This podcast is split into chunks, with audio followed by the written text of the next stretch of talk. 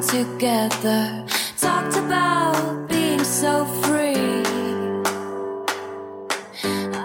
Willkommen bei Mit Milch und Zucker, wo wir mit Menschen Kaffee trinken, damit ihr sie kennenlernen könnt.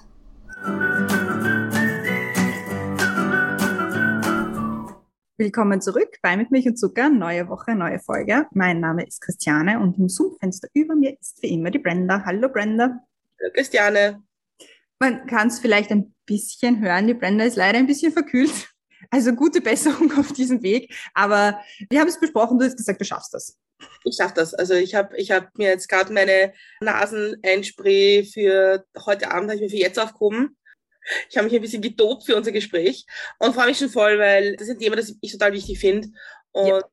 wir haben es irgendwie so, so lange vor und wir sollten viel auf das drüber reden. Aber genau. Genau, auf unseren Gast freuen wir uns nämlich besonders. Wir haben dich schon ganz, ganz lange bei uns auf der Liste von Leuten, mit denen wir unbedingt reden wollen. Und heute ist es endlich soweit. Und zwar ist heute bei uns der Enver. Hallo. Hallo. Sehr schön, dass du da bist. Wir freuen uns sehr. Ich werde dich jetzt mal kurz vorstellen, damit die Leute auch wissen, warum wir so excited sind, dass wir heute mit, mit dir reden. Du bist ja. der Geschäftsführer von Balloonto und gemeinsam mit einem Kollegen bildest du dort den Vorstand, bist also für die finanzielle, inhaltliche und pädagogische Ausrichtung von Balloonto verantwortlich. Du kannst mich übrigens korrigieren, falls ich irgendeinen Blödsinn sage. Wer Balloonto nicht kennt, Brandon und ich, wir kennen es äh, sehr gut, weil es ist ein gemeinnütziger Verein, der in Simmering ist und wie jeder weiß, wir lieben Simmering. Simmering ist das Zentrum der Welt, zumindest unserer. Und Balloon Do, ihr habt mehrere Ziele, ihr beschäftigt euch mit öffentlichen Räumen als Lebens- und Sozialraum für alle Menschen, dass der erhalten bleibt und dass die entsprechenden Gruppen oder alle möglichen Gruppen beziehungsweise alle Gruppen ähm, auch in Gestaltungsprozesse mit eingebunden werden, dass jeder zu Wort kommt, dass das Wohlbefinden von allen berücksichtigt wird und ihr bietet niederschwellige Angebote für soziale Arbeit für Menschen aller Altersgruppen in Simmering. Da gibt es nämlich dann auch mehrere Untergruppen. Ich glaube, wir kommen eh dann noch drauf zu sprechen, was da ist. Es gibt, es gibt Mojose, es gibt die Seltfabrik, die gerade fünf Jahre alt geworden ist. Happy Birthday auf diesem Weg. Und das Fairplay-Team und alles Mögliche zusammen. Und worum es genau gehen wird oder worüber wir genau reden wollen, mit dir habe ich jetzt schon ein bisschen angeteasert, aber die Brenda wird das noch etwas genauer erklären ich habe das ein Thema, das ich total wichtig finde, nämlich gebt den Kindern das Kommando. Die Arbeit mit Kindern und Jugendlichen im öffentlichen Raum ist hier keine einfache Aufgabe. Spielplätze neben Wohnhäusern werden als zu laut gesehen, Jugendliche auf öffentlichen Plätzen werden als Herumlungerer, unter Anführungszeichen, bezeichnet und sobald eine Grünfläche als Fußballplatz verwendet wird, wird sie gesperrt und ein bedrohten Verbotenschild gesetzt. Wir wollen mit dir über deine Arbeit mit den verschiedenen Zielgruppen reden, wieso du dich so standhaft für die Rechte aller Kinder und Jugendlichen einsetzt und woher du die Kraft nimmst und was dich antreibt. Und wie wir vielleicht alle dazu beitragen können, die Stadt auch wieder zu mehr einem Ort für Kinder und Jugendliche zu machen. Wir fangen aber wie immer an mit den Questions to go und die Christiane hat die erste. Bist du bereit? Ja, bin bereit. Sehr gut. Fußball oder Volleyball? Fußball. Bei welcher Tätigkeit hast du das letzte Mal die Zeit vergessen? Beim Putzen. Als Kind wollte ich werden? Ich glaube Feuerwehrmensch, äh, Feuerwehrmann. Vorspeise oder Nachspeise? Vorspeise. Wenn du ein Video haben könntest von einer Situation deiner Wahl aus deinem Leben, welche wäre es? Das wäre die Situation, also wirklich jetzt die Situation, wie ich, ich meinen Hund das letzte Mal gesehen habe, ohne es zu wissen, dass es das letzte Mal war. Das hätte ich mal, würde ich mal gerne anschauen. Oh, das klingt traurig, aber ist nicht so beabsichtigt. Ja. Also ist jetzt, ist jetzt so spontan gekommen. An einem freien Nachmittag mache ich am liebsten Recherchearbeiten für, ähm, für die Wohnung oder ja, so Dinge, die halt noch, äh, noch besser laufen könnten oder funktionieren könnten. Und am Abend gehe ich am liebsten äh, zum Würstelstand auf der Pilgrambrücke zum, äh, zum Radi. Jugendliche werden oft unterschätzt, weil weil man ihnen äh, Dinge nicht zutraut, äh, weil man sie nicht kennt. Ja. Das Schlauste, was mir einmal ein Kind gesagt hat, war? Ja, es sind, es sind so viele Dinge, die so schlau sind. Also da fällt mir jetzt kein, keins, keins spontan ein. Danke sagen möchte ich. Danke sagen möchte ich dir, Christiane, dass du dich gemeldet hast und dass wir doch wieder in irgendeiner ähm, ähm, halt Form eben zusammenkommen. Weil ich war schon ein bisschen traurig, dass du dann, dass du dich da zurückgezogen hast. Das ist die Politik für mich total überraschend. Dann möchte ich halt Danke sagen halt den Kollegen, Kolleginnen hier und, und, und meiner Freundin. Wie trinkst du deinen Kaffee? Schwarz.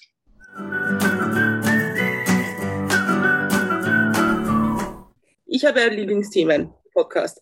Eins davon ist wahrscheinlich Simmering und das mein zweitliebstes Thema ist Bosnien. Und auch darüber haben wir schon gesprochen heute und über bosnische Musik und so. Und ich, ich rede so viel derzeit über Bosnien. Ich habe total Fernweh, es ist ganz furchtbar. Aber wir leiten unser Thema immer ein mit einer Frage von der Christiane. Genau, die große mit Milch und Zuckerfrage, die erste. Und zwar ist die, was ist oder war der beste Kaffee, den du getrunken hast? Weil da geht es ja oft nicht nur um den Geschmack, sondern um die Situation oder das rundherum, die Umgebung. Der beste Kaffee, den ich getrunken habe, äh, das war, also es ist eigentlich jedes Mal der beste Kaffee, äh, wenn ich zu meiner Tante nach Bosnien komme. Die Tante ist die ältere Schwester meiner Mutter. Und die, und die macht den immer mit so viel Liebe. Und es schaut so einfach, wirklich so einfach aus äh, auf dem, dem Herd. Einfach nur eine Schüssel, dann ein bisschen Wasser, ein bisschen Pulver. Und es schaut nicht so kompliziert aus, aber es schmeckt unglaublich gut. Und dazu gibt's immer Zucker. Wenn ich will, auch ein bisschen Milch was ich an diesem Kaffee sehr, ähm, sehr, sehr faszinierend finde, ist diese Crema, die sich da bildet oben. Und ich versuche es in Wien hier auch so. Ich habe es unzählige Male schon zu Hause gemacht, äh, den Original-Kaffee, den bosnischen Kaffee oder den griechischen Kaffee. Es ist nicht der türkische Kaffee, weil äh, in der Türkei trinken sie lieber Tee, habe ich rausgefunden. Und es ist kein Tee, ähm, kein Kaffeetrinkerland. Aber ist nicht ein wesentlicher Unterschied zwischen dem bosnischen und dem türkischen Kaffee, dass der türkische, dass die schon ins Wasser auch Zucker geben? Weil der bosnische Kaffee ist genau, genau, die tun gleich den Zucker rein und das macht man, also so wie ich es kenne, genau, tut man den äh, Zucker nicht in den Kaffee, sondern erst äh, äh nachher mit Rahat Lokum oder irgendwelchen anderen Süßspeisen oder Zucker.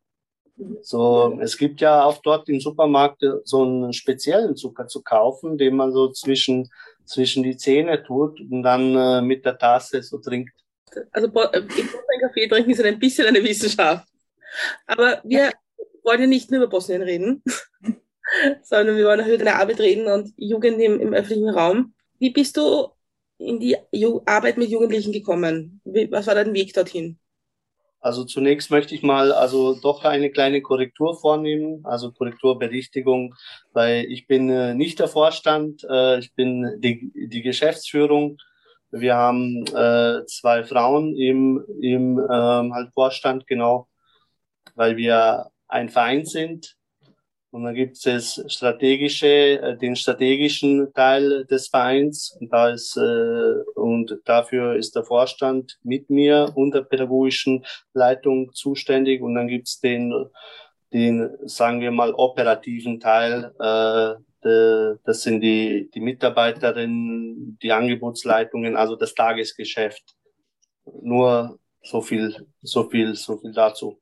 Äh, wie bin ich dazu gekommen? Ja, angefangen hat alles damit, dass es mir einfach sehr, sehr leicht fiel, mit Menschen zu tun. Ich hatte immer sehr viele Freunde und wurde immer irgendwie gemocht und für die Fehler, die ich halt hatte oder gehabt habe, da wurde ich auch glücklicherweise irgendwie nie gehänselt und jeder wollte halt, es klingt so paradiesisch oder irgendwie so, aber ich will da jetzt nicht übertreiben. Also es lag mir sehr mit Menschen und mit vielen Menschen zusammenzuleben und zusammen zu sein. Auch aufgrund der Situation, wie ich sie ja kennengelernt habe, weil wir waren eine Großfamilie und wir haben teilweise mit 14, 15 Personen in äh, einem Raum geschlafen, weil, weil der Platz war halt einfach nicht da damals, als ich geboren wurde in den 80er Jahren. Und dann äh, bin ich nach Deutschland gekommen. Da habe ich auch gemerkt, dass es irgendwie irgendwie, dass ich sehr, sehr gerne mit Menschen zusammen bin. Allerdings bin ich irgendwie nie auf die Idee gekommen, dass man das irgendwie studieren kann oder dass man mit dem Geld verdienen kann, weil für mich äh, war das irgendwie ganz, ganz normal oder ganz natürlich, dass die äh, die Menschen oder Freunde, mittlerweile halt Bekannte, weil man lebt sich halt auseinander, beziehungsweise ja, jeder äh, hat dann im Laufe der Zeit sein eigenes Leben, aber mh, mm, und deswegen leider nicht für alle Kontakt, also nicht mit allen Kontakt und für alle Zeit. Aber ich habe halt dann gemerkt, dass dann doch sehr, sehr viele Menschen zu mir kommen oder mit mir über ihre Probleme und Sorgen sprechen. Also nicht äh, deshalb, weil ich halt so schlau bin oder so weise bin und so viel weiß, sondern einfach nur, weil sie einfach ein, ein gutes Gefühl äh, so bekommen bei mir und weil sie mir halt vertrauen können. Wahrscheinlich deshalb. Aber und ich war in Regensburg, da habe ich studiert, da habe ich auch neun Jahre gelebt. Da hatte ich auch sehr viel, sehr viele Freunde und Freundinnen, die soziale Arbeit studiert haben. Aber ich bin irgendwie nie auf die Idee gekommen, dass ich das studiere. Ich habe mich eher, also als Teenager äh, war immer mein Ziel, irgendwas zu machen. Also wie kann ich, also das total naives Ziel, ähm, äh, wie kann ich es schaffen, dass Jugoslawien wieder friedlich wird, beziehungsweise dass die, ähm, die Menschen sich dort irgendwie wieder mögen oder, oder dass da Frieden herrscht äh, und der Hass verschwindet und so. Und deswegen habe ich mich sehr für Geschichte interessiert. Ich habe wirklich alles gelesen über die Geschichte. Ich komme noch zur Frage, keine Sorge, weil ich einfach verstehen wollte, wie es, wie, wie es so weit kommen konnte. Und ich habe wirklich alle, alles äh, dazu gelesen, ausländische Quellen, sprich deutsche, österreichische, die ich dann verstanden habe, dann die serbische Seite, kroatische Seite, die bosnische Seite. Und das wollte ich halt einfach verstehen. Und deswegen habe ich mich für Geschichte auch sehr interessiert und für Politik. Das habe ich dann auch begonnen äh, zu studieren und ich habe es dann auch studiert in Kombination mit Geografie. Und dann habe ich irgendwann halt auch noch auf meine Mutter gehört und habe dann auch dazu halt Volkswirtschaft, aber internationale Volkswirtschaft mit Schwerpunkt Südosteuropa. Genau, und, äh, und da hatte ich den Balkan. Aber die soziale Arbeit war halt einfach sehr, sehr weit weg. Und dann bin ich nach Wien gekommen, beziehungsweise ich wollte nach Wien. Und dann habe ich mich bei Stellen, also um Stellen beworben wie Datenmanager, dann habe ich mich bei Siemens im Produktionsmanagement beworben oder in der Qualitätskontrolle und so weiter äh, und so fort. Und dann habe ich auch ziemlich schnell in Wien Anschluss gefunden und dann haben die mich eigentlich gefragt, so Enver, wieso bewirbst dich äh, bei so äh, Stellen? Wieso nicht soziale Arbeit oder das wäre doch was für dich oder so.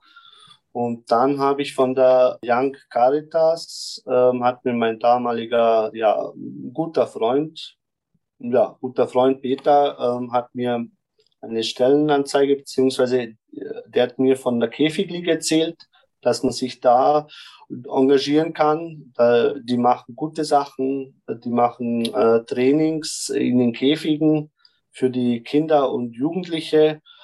Das ist äh, genau, das macht man ehrenamtlich, genau. Und das, das habe ich äh, schon begonnen zu tun und das hat mir sehr, sehr, sehr, sehr viel Spaß gemacht mit Kindern und Jugendlichen zu arbeiten und insbesondere mit, mit den ähm, in Anführungsstrichen schwierigeren, weil die sind gar nicht so schwierig. Sie wollen einfach nur ernst genommen werden und wertgeschätzt werden.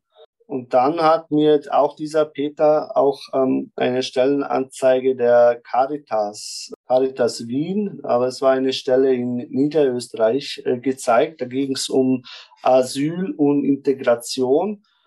Und wenn ich das gewusst hätte, halt was es ist, äh, dann hätte ich mich gar nicht beworben, weil ich dachte, dass ich direkt, ähm, direkt mit den Menschen zu tun habe. Aber es war eigentlich nur eine Fortsetzung des Studiums.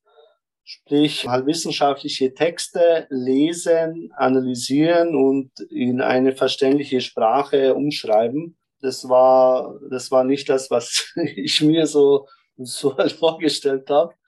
Und dann ähm, hat die Mitbewohnerin von Peter Snersko, genau so heißt der Freund, dem muss ich auch danken, ähm, hat mir eine Stellenanzeige von, genau dazwischen habe ich bei ein paar Projekten in Niederösterreich gearbeitet, auch als Jugendarbeiter beim Verein äh, Jugendinitiative Triestingtal. Genau, die sind auch sehr, sehr nett. Da habe ich ein Projekt mitgemacht und dann habe ich auch bei der Kinderuni äh, beziehungsweise beim Kinderbüro gearbeitet.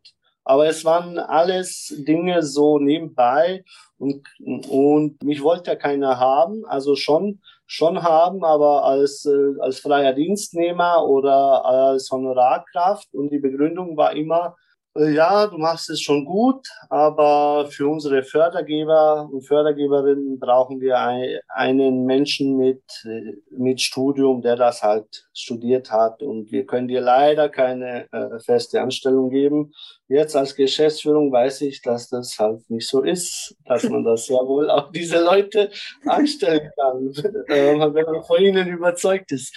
Naja, wahrscheinlich war das halt damals nicht so.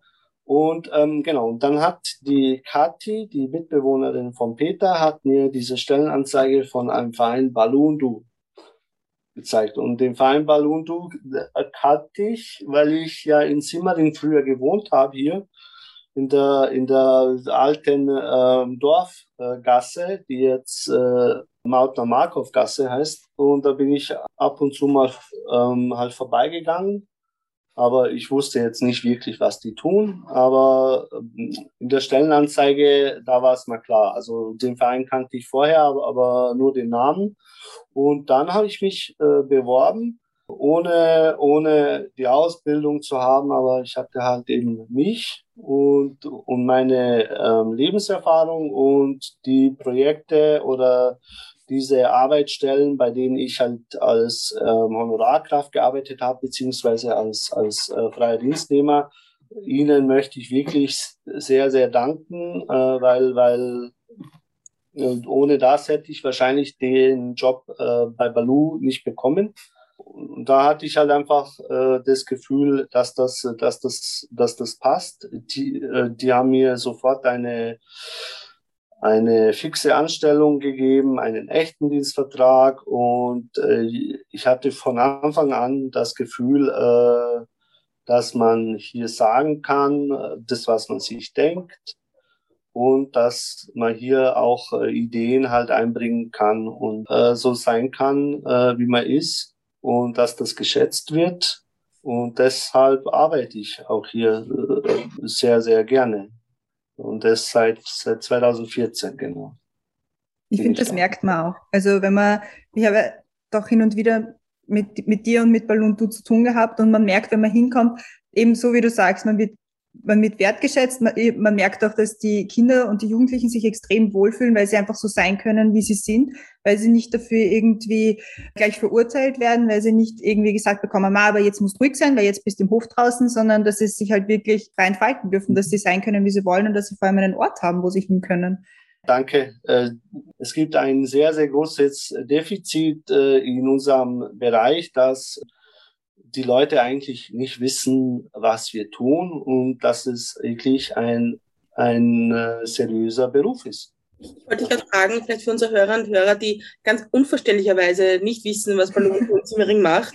Vielleicht magst du mal erklären, was, was ihr so macht im Bezirk und was ihr für Kinder und Jugendliche macht. Also wir haben drei Angebote oder wenn man äh, so will, drei Abteilungen und die kümmern sich um unterschiedliche Altersgruppen. Und zwar, da gibt es das Angebot Mojosa, die Abteilung Mojosa, die machen ein freizeitpädagogisches Angebot äh, für 6 bis äh, 14-Jährige in den Parks.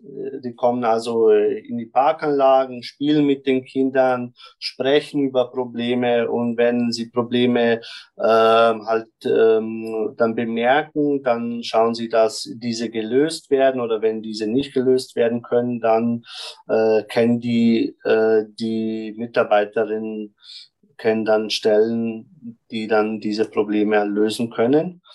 Genau, aber das, das passiert eher so spielerisch.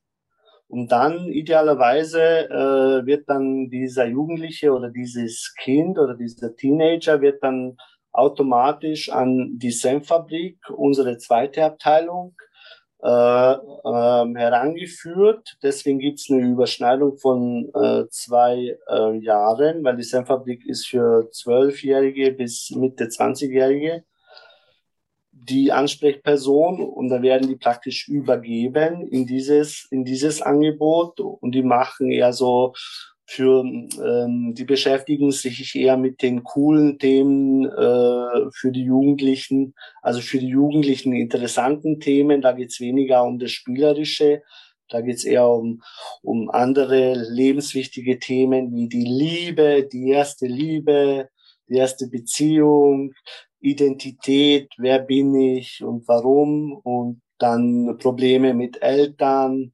äh, Abnabelungsprozesse, dann Kontakt mit Drogen, schlechten Freunden oder schlechten Menschen, also weil, weil Freunde sind an sich keine schlechten Menschen. ähm, sonst wären es ja keine Freunde. Ähm, genau. Und dann, ähm, und dann haben wir auch noch ein Angebot, ähm, also die Senfabrik, die, die machen auch so Dinge wie Beratung in Bezug auf äh, die Berufswahl und, und helfen denen eigentlich in jeder Lebenssituation auch rechtlich. Mhm. Also rechtliche Beratung äh, darf meine Mutter wirklich mich schlagen? Ist es okay, wenn mein Vater das und das macht? So. Also es gibt die Bandbreite ist wirklich oder was darf ich mir im Internet anschauen oder herunterladen oder streamen? Also die wirklich die volle Bandbreite. Und dann haben wir noch eine Abteilung, das Fairplay-Team. Das Fairplay-Team ist ein Gemeinwesen-Projekt, sage ich jetzt nicht mehr, weil es war mal ein Projekt, äh, Pilotprojekt der Stadt Wien. Und jetzt ist das mittlerweile haben wir das seit 2013 ähm, ganzjähriges Angebot beim Verein. Und Gemeinwesenarbeit bedeutet, es gibt ein Problem im, im öffentlichen Raum, in einer Parkanlage oder in einer Wohnhaussiedlung gibt es ein Problem und da kommt das Fairplay-Team hin. Und jetzt kommt ein wichtiger Unterschied zu, zu Mojosa wenn es ein Problem im öffentlichen Raum gibt und es kommt ein Mitarbeiter oder Mitarbeiterin von Mojosa hin, dann sind Sie die Anwälte oder die Anwältinnen der Kinder und Jugendlichen. Wenn Senfabrik hinkommt, dann gibt es keine zweite Meinung, die sind für die Jugendlichen da. Das Fairplay-Team kommt hin und schaut sich die Situation erstmal an und, und hört halt alle an und dann äh, wird versucht, dann gemeinsam eine, eine ähm, Lösung zu finden, die alle zufriedenstellt. Mojosa schaut, dass die Kinder und Teenies zufrieden sind. Ob die anderen dann zufrieden sind, ja, schauen wir mal. Das ist äh, zweitrangig. Die Senfabrik schaut, dass die Jugendlichen und äh, jungen Erwachsenen zufrieden sind. Ob die anderen dann zufrieden sind, ob die Seniorin zufrieden ist oder ob ob du als Anwohnerin oder ihr als Anwohnerin zufrieden seid, das ist auch zweitrangig. Wichtig ist erstmal, dass die Jugendlichen das kriegen. Aber das Fairplay-Team schaut eher drauf, dass sie durch ähm, halt verschiedene Methoden äh, rausfinden, wer ist jetzt an diesem Platz die benachteiligte Gruppe. Und das kannst jetzt du sein oder es kann ich sein oder es kann das Kind sein oder es kann sonst wer sein. Und für diese Gruppe setzen sie sich dann ein an diesem Platz. Du hast vorher schon kurz am Rande erwähnt, wie du über die Käfige geredet hast. Also Fußballkäfige, falls der Begriff nicht allgemein bekannt ist. Genau, Fußballkäfige. ähm, dass, dass, dass, es, dass du da mit den schweren Jugendlichen unter Anführungszeichen gearbeitet hast, aber es sind ja eigentlich keine schweren Jugendlichen, sondern es sind Pro Jugendliche mit Problemen oder sie werden halt einfach nur gesehen als, okay, jugendlich, das heißt, du bist sicher ein schwerer Jugendlicher. Und prinzipiell glaube ich, dass das in Simmering gerade der Fall ist, dass man prinzipiell davon ausgeht, dass Jugendliche, die in Simmering wohnen oder die aus Simmering kommen, du bist auf jeden Fall ein Problemfall und du bist auf jeden Fall ein Brennpunktkind. Das ist schon einmal die generelle Voreingenommenheit. Also zumindest ist das mir oft so vorgekommen. Was sagst du zu, zu so Leuten, die meinen, so, okay, Jugendliche aus Simmering, Problemfall? Ja, dann frage ich erst mal, wie meinst du das? Oder wie, wie meinen Sie das? Oder, oder wieso, wieso ist das, wieso ist das ein Problemfall? Und es ist auch so, dass deswegen hat mir das gefallen am Anfang, weil ihr dann gesagt habt, Simmering ist der weltbeste Bezirk, weil lustigerweise bei jeder größeren halt Vernetzung, wo halt andere Geschäftsführungen oder weiß was ich, äh, andere Vorstände, keine Ahnung, irgendwie zusammenkommen und dann gibt's so eine, eine Vorstellrunde. Und dann sage ich dann immer, wirklich, aber ähm, da äh, lächle ich nicht dabei, sondern das schaue ich so mal. Und ich habe das Glück, im schönsten Bezirk, Wiener Bezirk zu arbeiten, nämlich in Simmering. Und dann und dann sehe ich genau das, das, was du meinst.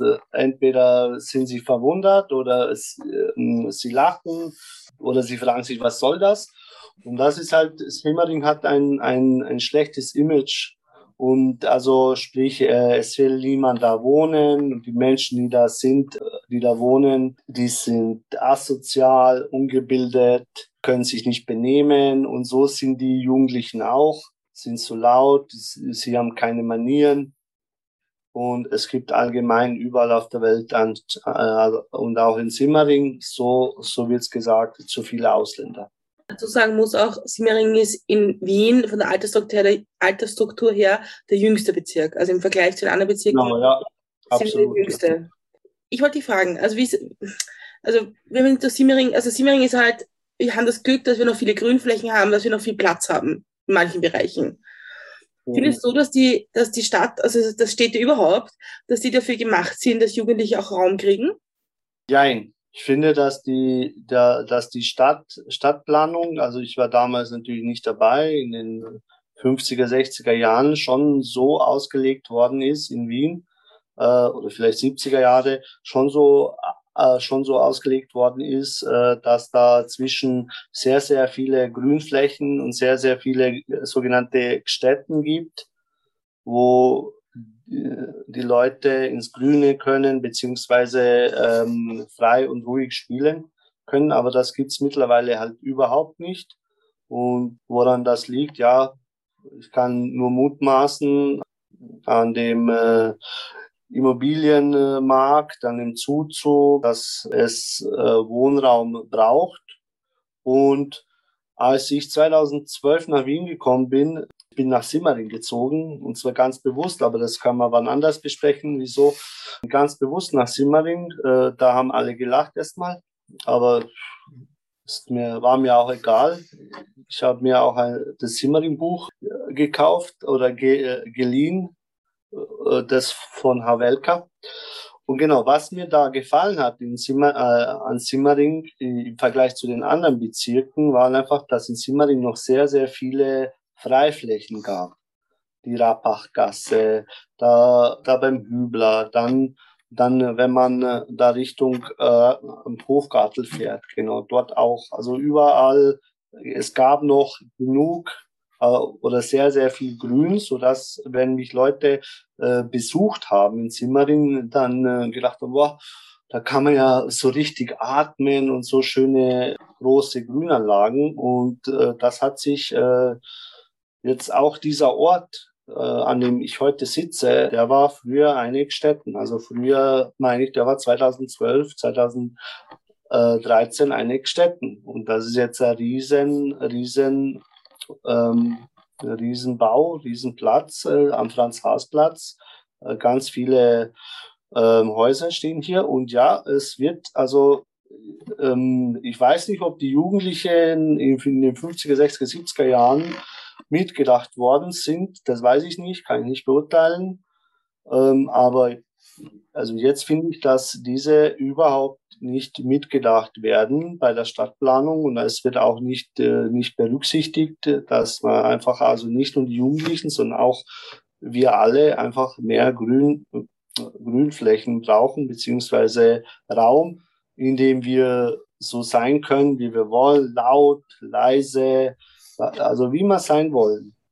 Und um die Frage zu beantworten, also ich finde nicht, dass die Stadt für die Jugendlichen gemacht ist. Also, also was es sehr wohl gibt, Entschuldigung, äh, was es sehr wohl gibt, es gibt halt sehr viele Fußballplätze, Fußballkäfige und so weiter, Spielplätze für kleine Kinder, aber es gibt wenig Plätze, weil noch ein, äh, ein kleiner Sprung äh, nach London zum Beispiel, dort gibt es keinen einzigen Platz, also ich kenne keinen, wo du konsumfrei in Ruhe äh, sitzen kannst und ein Bier trinken kannst und Party machen kannst. Äh, vielleicht äh, kenne ich London zu schlecht, wahrscheinlich schon, aber aber äh, also mir ist es auch wichtig, dass man noch genug äh, konsumfreie Plätze erhalten, also die, die es gibt, oder ähm, halt neue schaffen. Und das bedeutet halt auch ein Platz, an dem ich auch mal halt laute Musik hören kann, an dem ich halt mein Getränk, äh, mal meine Cola trinken kann, ohne dass irgendjemand gleich kommt und sagt, hey, sei leise, Musik aus, äh, trink nicht und oder und auch ohne dass die Jugendarbeit hinkommt. Ohne dass die Jugendarbeit hinkommt. Ja, genau. Da, also, dass es äh, äh, Rückzugsorte gibt für die Jugendlichen, dass die halt auch mal sich treffen können, äh, ohne dass irgendwie gleich jemand kommt. Ähm, ähm, ist zwar sehr nett und, und die mögen uns ja auch sehr, aber aber es ist halt auch mal wichtig, dass da nicht äh, jeden Tag irgendeiner daherkommt und sagt, hallo, wie geht's dir? Und dich stört. Ja, ich meine, es ist ja das, was, was man, glaube ich, oft hört, wenn man mit, mit Jugendlichen, also wenn man mit Jugendlichen spricht, als auch Menschen, die in Gegenden wohnen, wo Jugendliche sind, halt auf Kinderspielplätzen oder so, dass es sich halt nicht verträgt. Ja? Dass halt in der Nacht die Jugendlichen auf Kinderspielplätzen sind, weil sie halt keinen anderen Raum haben, muss ich, genauso wie du sagst. Ja. ja. Und zu Hause können sie nicht sein. Also, also irgendwann kommst halt in ein Alter, dann, dann äh, grenzt du dich halt immer mehr ab äh, zu deinen Eltern hin, äh, dann zu deinen Freunden, zu deinen Nicht-Freunden und dann willst du halt einfach, dann sind die, die Verhältnisse zu Hause jetzt auch nicht die besten, um nicht zu sagen sehr, sehr schlecht. Es gibt keinen Platz. Also gehst du dorthin, wo du halt ein bisschen Freiheit hast, nämlich in den öffentlichen Raum.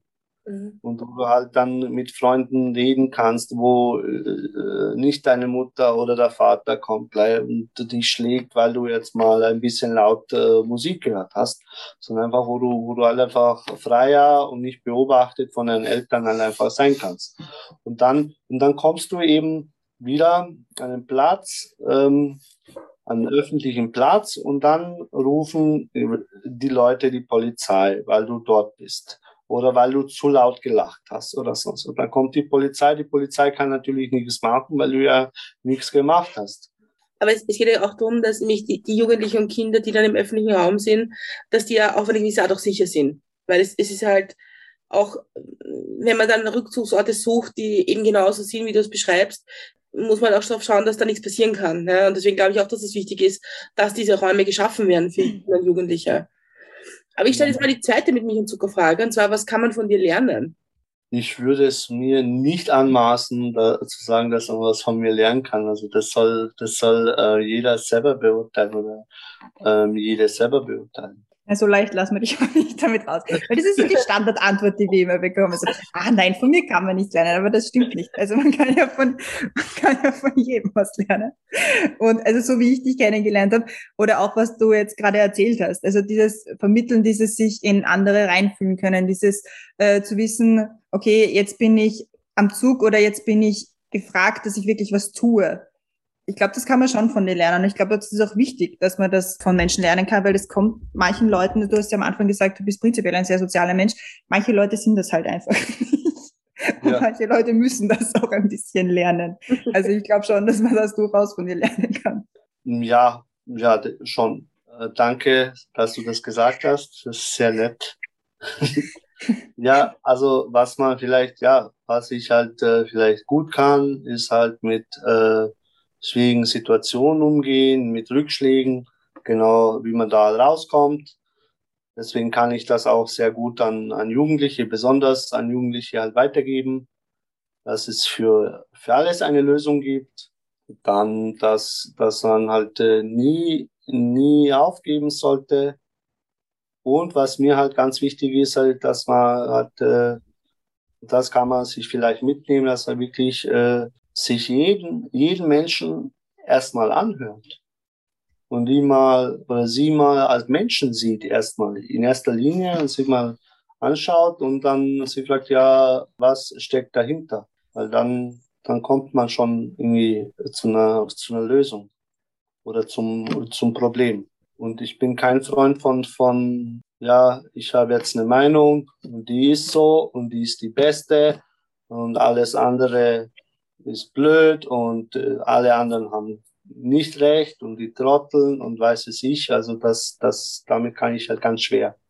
Mhm. Und deswegen vielleicht kann man sich das halt, ja, dazu braucht man halt Geduld. Vielleicht habe ich keine Geduld in anderen Bereichen, äh, Lebensbereichen, aber da ist es, finde ich, halt äh, ganz wichtig, halt äh, sich ähm, auch in den Menschen äh, hineinzufühlen und zuzuhören und wirklich erstmal sich halt alles anzuhören und dann äh, versuchen mit Argumenten diese Menschen von etwas anderem zu überzeugen oder ihm mit Argumenten helfen, auf, äh, aus einer Situation äh, herauszukommen.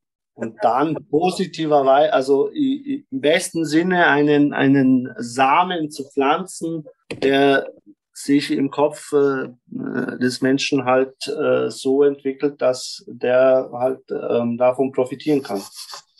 Glaubst, haben dir die Jugendlichen Geduld beigebracht? Ja, vielleicht, vielleicht Geduld, äh, dass, dass man halt vielleicht, äh, ja, doch, das ist Geduld, ja. Weil man einfach, äh, wenn du auf, auf Provokationen gar nicht eingehst, beziehungsweise einfach mal ruhig bleibst, also ruhig bleibst und nicht sofort irgendwas tust, sondern einfach so, ja, es ist total langweilig, was du da machst. Kannst du nicht was anderes sagen oder tun? Dann, äh, genau, dann geben sie halt, also geben sie in Anführungsstrichen äh, schnell auf und dann, und dann findest du schneller eine, eine Gesprächsebene. Insofern, ja, doch, doch, kann man, kann man schon sagen, dass sie mir da schon, oh, ja, doch, Geduld, Geduld beigebracht haben. Oder äh, dazu beigetragen haben, dass, dass meine Geduld länger wird. Wenn du nochmal entscheiden könntest, was du studierst, würdest du soziale Arbeit studieren oder würdest du wieder den gleichen Weg gehen? Ich würde den gleichen Weg gehen. Mhm weil das Geografiestudium ist das schönste Studium äh, der Welt und ich finde, jeder und jeder sollte, wenn es die Möglichkeit gibt, äh, Geografie äh, zu studieren, äh, sollte das machen. Wirklich? Warum? Ich habe angefangen, ja. Geografie zu studieren. Ich habe es nicht so prickelnd gefunden. Okay. Wieso? Ich weiß nicht, ich habe es so langweilig gefunden. Also ich bin mir sicher, dass gegen Ende hin, also hätte ich es weitergemacht, wäre es sicher spannender geworden. Es war auch nicht nur langweilig. Aber gerade am Anfang diese ganzen die Gesteinsschichten oder so. Ja. Also das, das, äh, das nein, das war nicht meins. Dann, ähm, Bodenkunde und Geomorphologie äh, hat jetzt auch nicht so zu meinen Lieblingsbereichen äh, gehört, aber aber was ich halt schön fand an Geografie, dass du wirklich überall so ein bisschen einen Einblick kriegst und überall ein bisschen mitreden kannst, aber, aber, aber wie soll ich sagen, nicht nur auf einen Bereich so, so halt, ähm, halt beschränkt bist. Und du lernst, also ich habe halt gelernt, ähm, die Welt als ein System zu sehen und das und wie das alles zusammenspielt, äh, wie der Sozialraum, jetzt kommen wir wieder zur sozialen Arbeit, wie, wie der Raum auf den Mensch wirkt und der Mensch auf den Raum. Und das fand ich so spannend und dass dann, dass dann auch Räume Systeme sein können und bilden können. Und dass sie natürlich so Städte, Städtesysteme oder Regionen und, äh, und noch, also, also ich fand das sehr, sehr interessant und äh, auch äh, äh, die Bewegung, äh, dass es Städte gibt oder äh, Regionen gibt, die aufgrund von strategischen Planungen oder von äh, halt besserer Planung sie es schaffen, anderen Regionen äh, äh, die Menschen zu ziehen, dass sie dahin ziehen. Und damit meine ich jetzt nicht Krieg oder sonst was, sondern dass sie einfach attraktiver werden für bestimmte Gruppen. Und dann die siedeln sich dann dort an oder ziehen dort um. Und davon profitiert die ganze Region. Und und das das das äh, das Ganze als System zu sehen. Und dann kommt auch noch Klima dazu. Und aber da habe ich wirklich an der Uni äh, Regensburg habe ich wirklich das äh, ähm, Denken in Systemen und Prozessen wirklich gelernt und, und das kannst du auch auf alles andere übertragen. Und für meine Arbeit dann später als äh, Sozialarbeiter oder ich, ich bezeichne mich so selber, es darf sich ja jeder so bezeichnen, weil es gibt ja keine Berufsbez ähm, Berufsgesetz. somit könnten wir uns alle, leider, somit könnten wir uns äh, wirklich alle so bezeichnen. Aber äh dass mein Geografiestudium mir ähm, am aller, allermeisten etwas für diese Arbeit gebracht hat. Also nicht, nicht, äh, nicht die Volkswirtschaft und äh, nicht die Politik und nicht, äh, nicht die Geschichte. Das fand ich halt spannend. Ich habe, ich habe ja auch Politik studiert und ich war 2001 das erste Mal in Bosnien und wie ich zurückgekommen bin von, da, von damals, äh, von der Reise, habe ich auch das gleiche Bedürfnis gehabt, betone, nämlich alles zu lesen, was jemals dazu geschrieben worden ist, weil, weil ich es einfach auch verstehen wollte. Und ich muss sagen, das hat, das hat mir total viel gelernt, wenn man irgendwie so diese ganzen Geschichten liest. Es ist nicht nur die geschichtliche Aufarbeitung, sondern vor allem die soziale Aufarbeitung und den Hintergrund.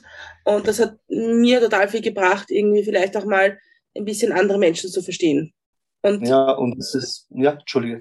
Und es ist halt es ist halt, ich glaube, das ist halt auch total wichtig, dass, also ich habe nach, nach dem viel Lesen über, über, und viele Bücher und viele Geschichten und so, habe ich viel mehr Verständnis gehabt für Menschen, die aus Ex-Jugoslawien in Österreich sind.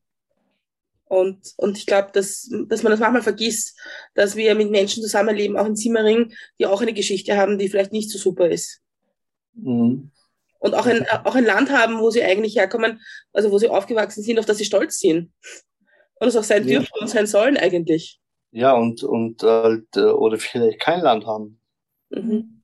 Das ja. ist halt, das ist halt, das ist, das ist ein Schmerz, äh, der, der sitzt, sitzt bei allen, auch wenn sie jetzt ihr Serbien haben oder ihr Kroatien haben oder ihr Bosnien haben, aber, aber der, der Schmerz, äh, ja, äh, die Heimat doch, doch äh, irgendwie verloren zu haben. Und das haben alle verloren. Äh, also der sitzt halt schon tief. Also nicht nur bei mir. Also der, der, das brennt sich halt äh, äh schon ein. Also deine, deine Heimat. Und es, es gibt so einen bescheuerten Spruch. Also du, äh, wie geht das? Äh, bitte helft mir. Du lernst erst dann was zu schätzen, wenn du es verloren hast. Ja, ja irgendwie so. Ja. So, ja, ja. Und, äh, und klar, wenn ich, wenn ich da jetzt in Österreich oder in Deutschland sitze und ja, kann ich auch so, so groß tun, ja, ja, keine Länder, man braucht keine Nation, man braucht gar nichts und so weiter. Und, äh, und das spreche ich halt aus einer Position heraus, weil ich es habe, weil ich so generös bin. Ich habe eine Heimat, ich habe die Sicherheit, ich habe ich hab noch nichts verloren. Aber wenn du es verlierst, also natürlich auch die Leute damals, die haben auch so gedacht, ach komm, was brauchst du Grenzen, was brauchst du? Also mit Grenzen, da meine ich Staaten, sowieso braucht's das. Oder, oder, oder Heimat, ich bin Weltenbürger oder ich bin Weltenbürgerin. Aber wenn du das verlierst, also, und dann kommst du irgendwo hin und äh, keiner will dich haben, äh, du fühlst dich nirgendwo zugehörig und du kannst nicht mehr zurück, weil das gibt's halt nicht mehr. Das, das ist halt dann einfach, ja, ähm, heimatlos. Und dann beschäftigt man sich das ganze Leben, egal ob sie zugeben oder nicht, die geben es dann irgendwann zu, das weiß ich aus Erfahrung. Also mit zugeben klingt, klingt so, als ob sie irgendwie angeklagt werden von mir. Nein, aber es, es, es, ist, es ist einfach so. Du vermisst das einfach. Und also, man darf nicht vergessen, dass diese Geschichte ja in Generationen mitgegeben wird. Das sind ja auch die, die dann hier geboren sind schon, kennen ja auch diese Geschichte. Und ja. Und das ist das, was man, was man vergisst, dass auch, auch Menschen, wo die, die schon zweite, dritte Generation hier sind, äh, haben eine Geschichte, die sie aus ihrer Familie mittragen. Ja, diese Sehnsucht einfach. Ja, ja, ja total. Also wir haben, wir haben vor einem Jahr circa haben wir zu Gast gehabt eine Journalistin, die ihre Familie kommt auch aus Bosnien und sie hat gesagt, ihre Mutter, wie sie gekommen ist, sie hat sich nicht ausgesucht, herzukommen. Sie wäre gern zu Hause geblieben. Äh, und ja, ging halt nicht. Das wird jetzt eine, eine komische Überleitung. Dreht mit mich und Zuckerfrage. Und zwar ist das, was bringt dich zum Lachen? Ähm, ganz, ganz äh, viele Sachen, weil ich sehr, sehr gerne lache. Äh, Situationskomik, dann, dann lache ich manchmal über mich selber. Und so halt, wenn ich, wie ich schaue, was mir halt passiert oder dass ich überhaupt irgendeinen blöden Gedanken habe und dann und dann äh, teile ich es halt den, äh, den Leuten mit oder wie wäre es, wenn das so wäre. Also ganz kleine Sachen. Und als Kind habe ich äh, Louis Define, habe ich äh, über ihn gelacht. Bitte? Bringen dich die Jugendlichen in, in deiner Arbeit zum Lachen? Ja, immer. Also das klingt immer, immer. Nein, also immer ist gemeint, äh, das ist gemeint, äh, damit ist gemeint sehr, sehr oft, weil sie, wenn sie halt so ein, wenn sie cool sein wollen. so, so. Und ich weiß, dass die, diese Lebensphase ist echt furchtbar. Du, du bist so unsicher, du, du, du, du, du weißt nicht, also du kämpfst mit dir selber und so weiter, du bist gerade im Entwickeln, aber, aber, aber du willst es irgendwie überspielen und das ist, äh, äh, hoffentlich hören das keine Jugendlichen jetzt. Ähm, dann kommen sie so, so, so total cool daher und schaut so, also manchmal, manchmal sitzen wir dann da, also, aber nicht vor ihnen, also wir lachen sie nicht aus, sondern wir lachen halt für uns, wie so, wie so total überzeichnet sie cool daherkommen. Und das, also das, das finde ich echt lustig. Oder wenn halt so, wenn ich halt so Fragen gestellt bekomme wie, waren Sie auch mal Jugendlicher? und sage ich, nein, ich bin so. Aber das sind so die, so die um die Zehnjährigen, genau, die mich dann, die mich dann fragen, oder, oder sind Sie schon, sind Sie mit dem Bart auf die Welt gekommen?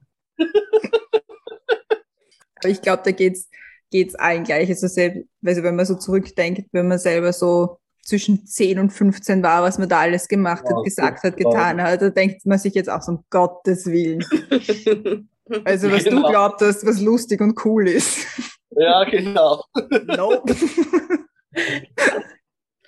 Gibt es eigentlich irgendeine Begegnung oder irgendein Erlebnis, das dir besonders in Erinnerung geblieben ist, woran du immer noch so zurückdenkst in deiner Arbeit mit den Kindern und Jugendlichen, wo du sagst, okay, das, das hat dich irgendwie nachhaltig geprägt? Ich glaube, ich glaube, es gibt nicht, nicht das eine Ereignis, aber was mir halt, halt dann, es gibt halt, äh, es gibt, es gibt mehrere, also so, so Gespräche zum Beispiel äh, mit tschetschenischen, in Anführungsstrichen, Jugendlichen, weil es waren ja eigentlich nur von einer Gruppe von 14 äh, Jugendlichen nur zwei aus Tschetschenien und der Rest war ein sehr, sehr bunter äh, Simmeringer Mix. also aber die, die haben sie als Tschetschenen bezeichnet und ja, und da ging es halt ganz viel um, um äh, Männlichkeit und um Religion und um Stärke und Genau, und das waren immer sehr, sehr intensive Gespräche. Aber ich habe dann hinterher einfach äh, gemerkt, also ein paar Monate später, es war ein Prozess einfach, dass das doch, dass das Gespräch halt oder die Gespräche viel gebracht haben. Und genau, und dann habe ich mich halt dann gefreut, dass dann doch nicht alle irgendwie auf die, auf die schiefe Bahn, also schiefe Bahn im Sinne von dem Blödsinn halt weitergemacht, den sie bisher ja, oder bis zu dem Zeitpunkt halt gemacht habe. Genau, das war, das war, das war gut. Oder, oder eben einfach auch ein Gespräch mit einem, ja, äh, ähm, halt fast radikalisierten Jugendlichen, wo ihm dann einfach auch, äh, also ich habe ihn nicht geschimpft oder sonst was, sondern ich habe ihm halt einfach Fragen gestellt. Und ich glaube, äh, dass ich halt mit meiner Geschichte äh, halt einen kleinen Vorteil habe, weil ich weiß, wovon ich rede und ich kenne, also es gibt keinen Schmerz, den er erlebt hat, den ich nicht schon erlebt habe und das ist halt schon schon ein ein ein, ein Vorteil und ähm, und ich habe ihm halt nur Fragen gestellt und ja und das hat halt ja äh, aus meiner Sicht zum zu einer besseren ja, Situation bei ihm geführt oder zu, zu einer Weltanschauung. Aber es sind halt alles Dinge, die, die wollen halt irgendwo dazugehören und Genau. Was mir halt ganz wichtig ist, ist zu sagen, ich habe noch niemals ein schlechtes Erlebnis gehabt, wenn ich einen Jugendlichen oder ein Kind oder Jugendliche als, als, als Österreicherin bezeichnet habe oder als Simmeringerin bezeichnet habe oder als Wienerin dann äh, habe ich noch nie, nie erlebt, weil sie so, was, warum? Äh, ja, aber ich komme aus, so, ja, wo bist du geboren? Ah, Wien. Ja, also ich komme aus Deutschland hierher und ich sehe dich, du sprichst Wienerisch, du, du bist aus Simmering, siehst, also für mich bist du aus Simmeringer. Und dann habe ich da waren sie ganz, ganz, ganz erstaunt, weil ich habe ein bisschen damit gespielt. Ich komme aus Deutschland hierher, gar keine Ahnung so. Und äh, ich weiß ja nicht, wie die Simmeringer so ausschauen oder Simmeringerinnen so ausschauen. Und dann, aber was ich halt schon beobachtet habe, es klingt alles jetzt ein bisschen naiv, aber ich, ich habe so erlebt, Leute, so was, ähm, dass sie sich gefreut haben. Und, und ich hatte ja den Eindruck, äh, und das Gefühl, dass, dass sie, dass sie da wirklich das äh, zum ersten Mal hören, dass, dass sie so, dass ihnen dieses, diese Eigenschaft, äh, genau diese, also äh, Österreich und Wien oder Simmering, dass sie so gesehen werden und dass es ihnen gefällt. Mhm. Dass sie das zum, vielleicht zum aller, allerersten Mal gehört haben. Mhm.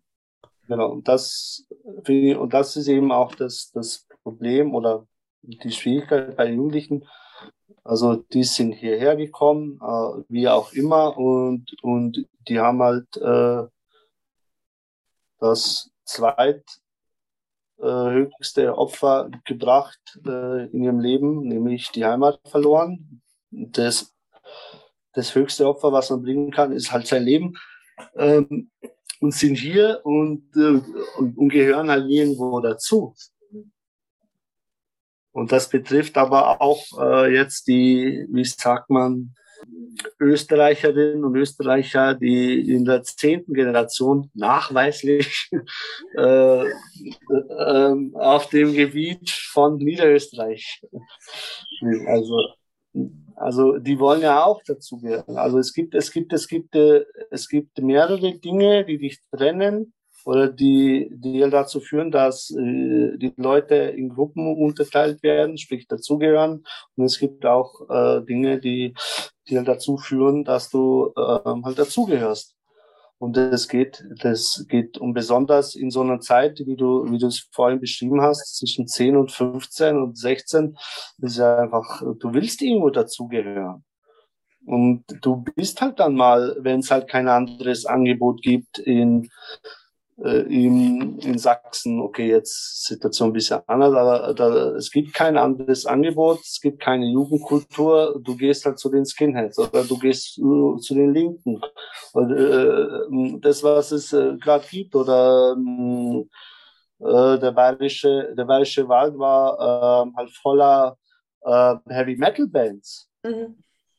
Also, weil es halt diese, diese Jugendkultur, äh, es nur das gab dort. Und äh, anderswo gab es ein bisschen Hip-Hop, dann gab es das und so weiter. Also, also, was ich sagen will, jeder will halt irgendwo dazugehören. Und das, und ich finde, da gehören halt beide Seiten dazu. Es geht auch darum, ein bisschen schon gegen Ende dieses Podcasts ähm, so einen Ausblick zu geben und so einen, so einen, so einen, vielleicht einen Input zu geben. Was können wir als Menschen, also ich jetzt in dem Fall als Insimmering, oder was können wir als Menschen, die hier wohnen, dazu beitragen, dass es Jugendlichen, dass es Jugendliche leichter haben? Was, wie kann man Ballon unterstützen? Was, was braucht's ihr? Was, was, was kann man tun? Und ja, das ist mal meine Frage. Ja, also, also was man tun kann, äh, ist halt einfach mit Jugendlichen und Kindern äh, so reden, äh, wie ihr auch wollt, dass man mit euch spricht. Auch ganz, ganz, äh, ganz erstaunliche Erlebnisse gemacht mit ähm, Beschwerdeführerinnen oder Anrainerinnen, die sich über Jugendliche beschweren. Ähm, weil ich gesagt, ja, sind Sie schon mal runtergegangen und haben Sie so, wie Sie mit mir reden, mit Ihnen gesprochen? Weil Sie haben auch Verständnis für Sie. Und, und da gesagt, gehen Sie runter, ich kann Sie begleiten, sagen Sie einfach, ja, ich habe, morgen muss ich äh, um fünf Uhr in der Früh aufstehen, muss jetzt schon schlafen, so weiter, und ich habe Frühschicht. Reden Sie einfach mit ihnen. Weil wenn Sie runterschreien, schlecht nee, und weiß es ich, äh, so, dann, dann, dann wird nichts Positives äh, zu, zurückkommen. Und dann hat sie das, äh, das halt gemacht und, und das hat wirklich, ja, Jugendliche wären nicht Jugendliche, wenn man nicht noch zwei, drei Mal hingehen müsste. Äh, genau. Und das hat aber, aber das hat zu einer äh, dauerhaften Lösung dann geführt. Mhm. Weil sie einfach, also was ich sagen will, äh, Jugendliche ernst nehmen und mit ihnen reden, wie man selber will, dass man äh, mit, mit einem spricht. Und Jugendliche sind, sind auch nur Menschen. sehr, sehr, sehr wichtige Menschen. Und uns unterstützen, also den Verein unterstützen, ich finde, die gesamte Jugendarbeit äh, gehört unterstützt und die soziale Arbeit gehört unterstützt. Auch das KIO-Netz, also es gibt in Wien nicht nur oder ähm, nicht nur unseren Verein, es gibt auch noch ganz, ganz viele, viele kleine, mittlere, große Vereine und Organisationen, die wirklich äh, super Arbeit machen. Und äh, besonders hervorheben möchte ich das QNetz. Da kann man zum Beispiel auf QNetz.at schauen. Da ist auch ähm, Rettet das Kind dabei. Und unseren Verein unterstützen kann man äh, so, indem man einfach äh, unsere, äh, unsere Angebote halt in Anspruch nimmt, wenn man halt gelegentlich auf die Homepage schaut und unter Aktuelles sieht man eigentlich mit zwei Wochen, äh, mit zwei Wochen Verzögerung sieht man, was wir so im letzten Monat getan haben. Und indem jeder und jede halt der Bezirkspolitik und der Stadtpolitik schreibt, äh, wie wichtig äh, also der Stadtpolitik, wie wichtig die Jugendarbeit und soziale Arbeit in Wien ist und der Bezirkspolitik äh, schreibt, wie, wie toll Balundu das macht. Ich stelle mal die letzte mit Milch und Zuckerfrage. Und zwar reisen wir in die Zukunft. Es sind jetzt fünf Jahre vergangen. Wir haben das Jahr 2026. Was ist im besten Fall in den letzten fünf Jahren in deinem Leben passiert? In fünf Jahren, ja, in fünf Jahren. Balundu ist 30 Jahre oder 31 Jahre alt geworden. Es war ein schönes Fest. Ihr zwei wart auch da. äh, alle Mitarbeiterinnen werden äh, fair bezahlt, sind alle in Verwendungsgruppe 8. Äh, der Verein ist eine ja, notwendige Institution, beziehungsweise ist, ähm, hat den Status wie eine Schule. Wenn eine Schule, wenn da was repariert gehört, äh, dann wird's halt gemacht. Es ist eine Notwendigkeit dann äh, ja, dass ich äh, gesund bin und äh, alle Menschen um mich herum auch gesund sind und dass es ja allen äh, gut geht.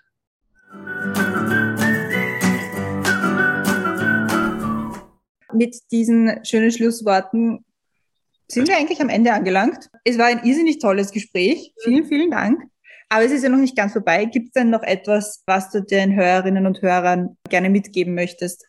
Was mir wichtig wäre, ist halt, weil ich halt auch da sitze, also als Vertreter des Vereins, ähm, dass es einfach, dass sich jeder, wenn man halt, äh, wenn man nicht, äh, nicht weiß, äh, was Jugendarbeit ist oder sich nicht darunter vorstellen kann, auch in den anderen Bezirken, ich weiß ja nicht, wer das hört, dass man sich halt äh, an die Vereine halt wendet und halt mit ihnen in Kontakt tritt und dass sie hoffentlich die anderen Vereine das halt auch ähm, ähm, halt von ihrer Arbeit e erzählen und äh, dass da einfach ähm, gesehen wird, dass es wirklich ein seriöser Beruf ist, dass er wirklich auch verdammt anstrengend sein kann und psychisch herausfordernd. Also zeigt Interesse an der Jugendarbeit, an der sozialen Arbeit. Soziale Arbeit ist so ein breites Feld. Aber also wer sich für Jugendarbeit, also unsere Arbeit, mobile Jugendarbeit interessiert, dann bitte äh, sich mit den Einrichtungen äh, in Verbindung setzen, wenn es irgendwelche Probleme zu Hause gibt oder sonst was. Es gibt, die, äh, es gibt in jedem Bezirk ein oder, oder mehrere Vereine. Und dann das zweite ist, bitte, das klingt so blöd, aber ja, das bin halt ich, bitte, bitte äh, sprecht mehr miteinander. Also auch ich, äh, ich habe eine feste Meinung, aber auch ich, ähm, auch ich lass mich überzeugen mit Argumenten. Also ich finde es einfach äh, wichtig äh, für die Gesellschaft und für die Zukunft, dass man einfach mehr, mehr miteinander spricht. Selbst wenn es nur Zuhören ist.